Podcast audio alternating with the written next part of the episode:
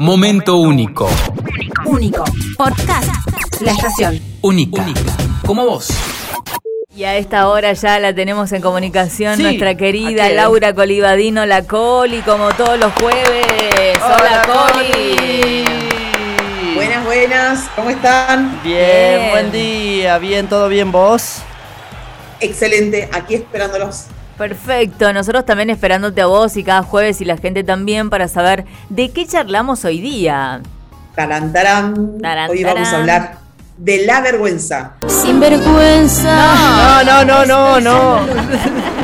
¿Qué hace aquí presente? Sí, vamos a tener un tema para cada, una, una musiquita para cada tema que abordemos. Sí, sí, pero acá no es No sinvergüenza, es la vergüenza. Claro. Sinvergüenza es otra cosa. ¿O Otra no? cosa. No, No, sé. vamos a entrar en ese detalle hoy. Hoy. Hoy, hoy. Hoy, Ay, chicos, la- da para mucho. La vergüenza. La vergüenza. ¿Dónde está la, la, la- la- se perdió? ¿no? Se perdió para algunos. Bueno, ahí, ¿no? Con esto que ustedes dicen se perdió, ahí empezamos a hacer una distinción, porque es un sentimiento que tiene una funcionalidad. La primera, la primera función, la primera funcionalidad de la vergüenza es poder ir adaptándonos en lo que regula la sociedad para vivir. Es decir, si yo voy reconociendo cuáles son los patrones de convivencia, cuáles son los códigos de convivencia, voy a saber que a determinadas cosas no puedo hacer o decir porque me van a generar vergüenza. Hasta ahí, la vergüenza es algo funcional y de alguna manera nos va regulando la convivencia en sociedad, con los grupos de pertenencia, en la escuela, en la familia, en el trabajo. ¿Te puedo definir la vergüenza como algo que no nos deja ser o la vergüenza forma parte de algo que somos? Mirá la, la pregunta. Ahí como- está. Mirá, Mirá, está mirá. profundo. Ay, ay, no sé si se entendió la gente. Porque por ahí. Totalmente. o sea, por, Sí, tener sí. ver- por tener vergüenza no decimos algo, no, no actuamos de cierta manera, pero no sé, capaz que somos así ya de por sí, ¿no? Claro, ahí es, esto es lo que yo te decía, les decía, la funcionalidad es la medida en que me permite convivir con otros, en la escuela, en la casa, en la sociedad en general.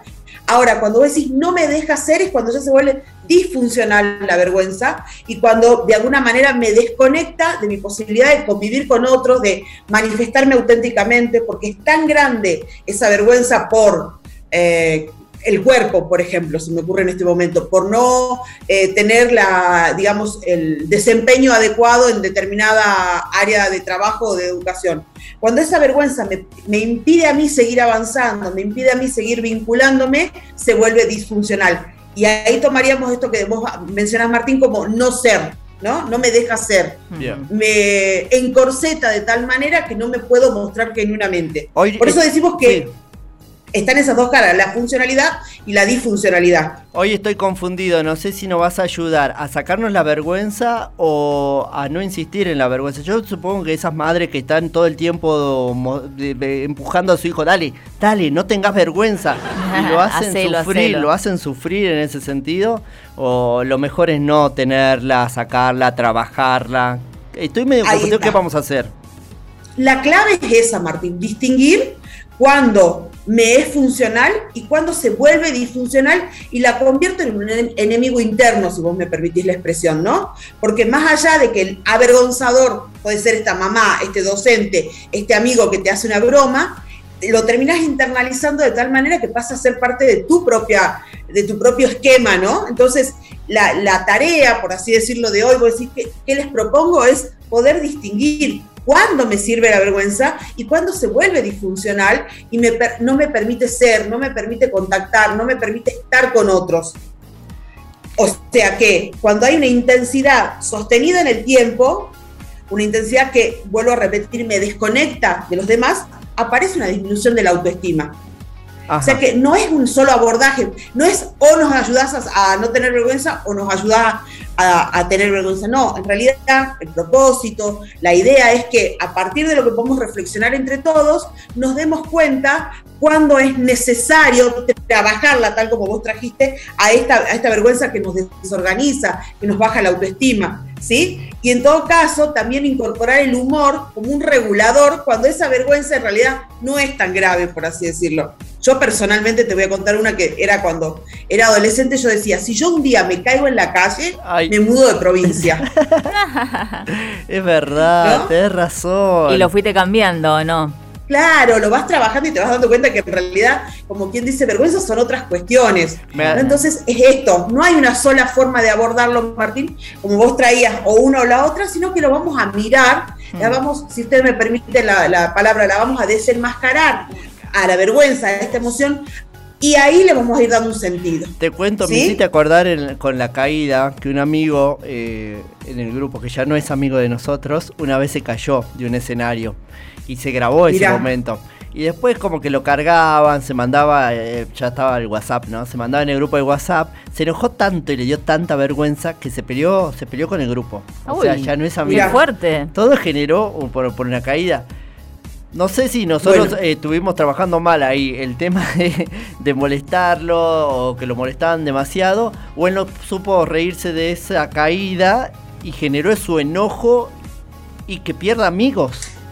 Exacto, ahí claramente me parece que hu- hubo un abordaje, ahí yo la verdad es que lo tomo desde el punto de vista del chico, ¿no? Un abordaje no funcional de la vergüenza porque estaba en grupo de pares y que si están en un grupo de WhatsApp es porque tenés una afinidad y no lo pudo regular, ¿no? Porque también hay otros momentos donde el avergonzador, o sea, el que avergüenza a otro, no es funcional y, y de hecho, por decirlo así, comete errores. Eh, es- y que de hecho está bueno también tenerlo en cuenta cómo yo puedo marcar eh, el, el, digamos, el, el fallo en el otro, de qué manera para no generarle una vergüenza disfuncional. Y siempre me gusta a mí recurrir a esta idea. Cualquier error no lo marco en grupo, sino lo marco individu- individualmente. Pensemos en organizaciones, pensemos en escuelas, pensemos en familia. Esto del grupo de WhatsApp está buenísimo, ¿no es cierto? Hay los del- si yo veo que hay una cuestión, pongamos el caso que yo eh, eh, dirijo una institución educativa Ajá. y yo veo que hay un error del, de, de cualquier índole en un colega, yo no se lo voy a marcar en el grupo. Yo lo voy a, le- por ejemplo, le voy a escribir por privado y en todo caso lo voy a convocar a mi oficina para compartir con él una forma de subsanar ese error y superar esa vergüenza. Claro. Si yo lo marco en grupo, pónganse ustedes en la radio, ¿no? Un día pasa una situación que ustedes dicen, es una vergüenza lo que pasó.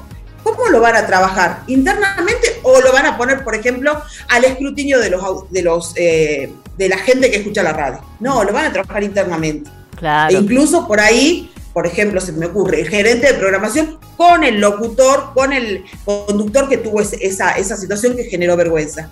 Y esto es como también esto de la mamá que decía Martín, ¿no? Eh, eh, bueno, voy a, pero tenés que, no tenés que tener vergüenza. O voy a mostrar tus tareas no completas a toda la familia porque Ay, son la sí. vergüenza. Mm. No, en realidad eso no ayuda para nada. Eso ya está comprobado que no ayuda, ¿no? Sí. Eh, el control de esfínteres, por ejemplo, me parece así como un tema muy, muy de las familias y del trabajo con la familia.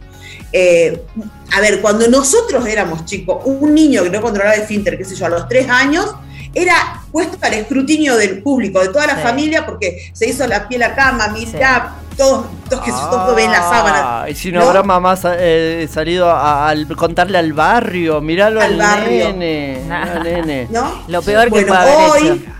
Totalmente. Hoy que tenemos otros conocimientos, que tenemos otras herramientas, decimos, no, eso no funciona, eso no sirve. ¿Cómo acompaño para que esa vergüenza se vuelva funcional? Es, eh, ¿no? Acompañando en el diálogo, en el encuentro con ese otro, que en este caso puede ser un niño, Ah, pero no poniéndolo frente a todo el mundo, como decir, le cuento al barrio que, que se llevó 10 materias.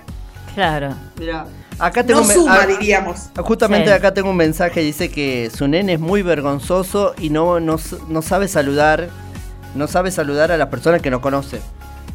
Eso es lo que dice el mensaje, pero que- quiero entender ¿Cuál es la que, reacción que tienen los papás generalmente? saluda, saluda que, que saluda y, el chico se asusta. ¿Viste? Y, y el, y el empujoncito, obvio que, bueno, eso hay que trabajarlo, por decirlo así, si ustedes me permiten, más allá que puede requerir una ayuda profesional, pero si yo lo quiero trabajar en familia, lo trabajo hacia el interior de la familia, habilito el diálogo, comunico, pongo ejemplos, o esto, ¿no? Si son más grandes, por ahí jugar con el humor. A mí me sirve personalmente el humor. Mm.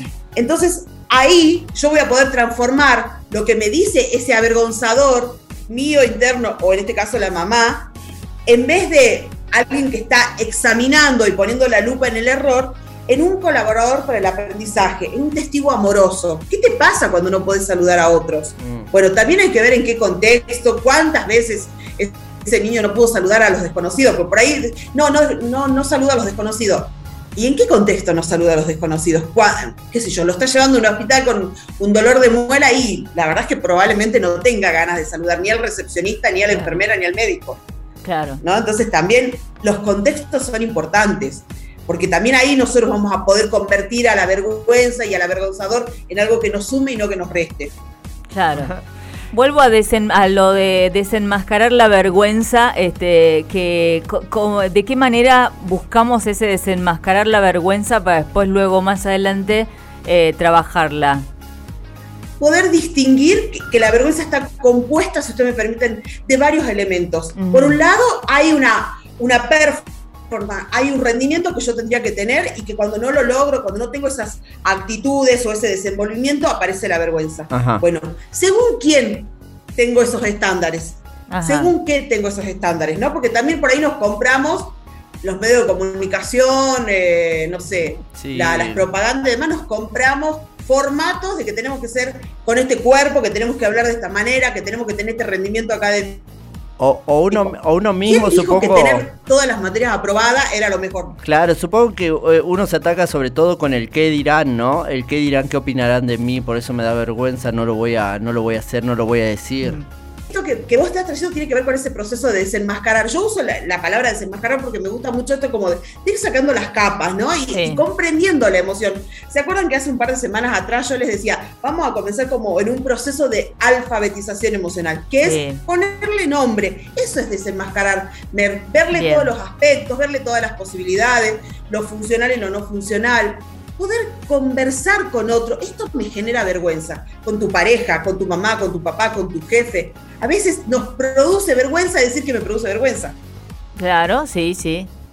Y, ahí entramos en una exigencia que ya también hablamos, ¿no? De, querer lograrlo todo, de querer resolver todo. Bueno, por eso hablo de un proceso de alfabetización emocional, donde yo voy empezando a ponerle nombre a mis emociones, donde yo voy pudiendo reconocer cuándo me sirve, cuándo no me sirve, de qué me, de qué me desconecta o con qué me, me propone para hacer algo diferente. Y ahí en ese proceso de alfabetización emocional sostenido en el autoconocimiento o en el acompañamiento de otros, yo voy a poder hacer funcionales aquellas emociones que le llamamos negativas, que a mí no me gusta decir así, pero que muchas veces en los, textos o en, la gente aparece como negativo. Yo no creo que haya negativo, sino hay disfuncional y la posibilidad de mirarla para volverla funcional. Acá, ¿qué tema que toca Analía en su mensaje? Habla sobre vergüenzas con una parte del cuerpo del cuerpo humano. O sea, ya eso no lo habíamos tocado porque siempre estamos mm. hablando del dirán, del dime, del actuar, del decir, del pensar,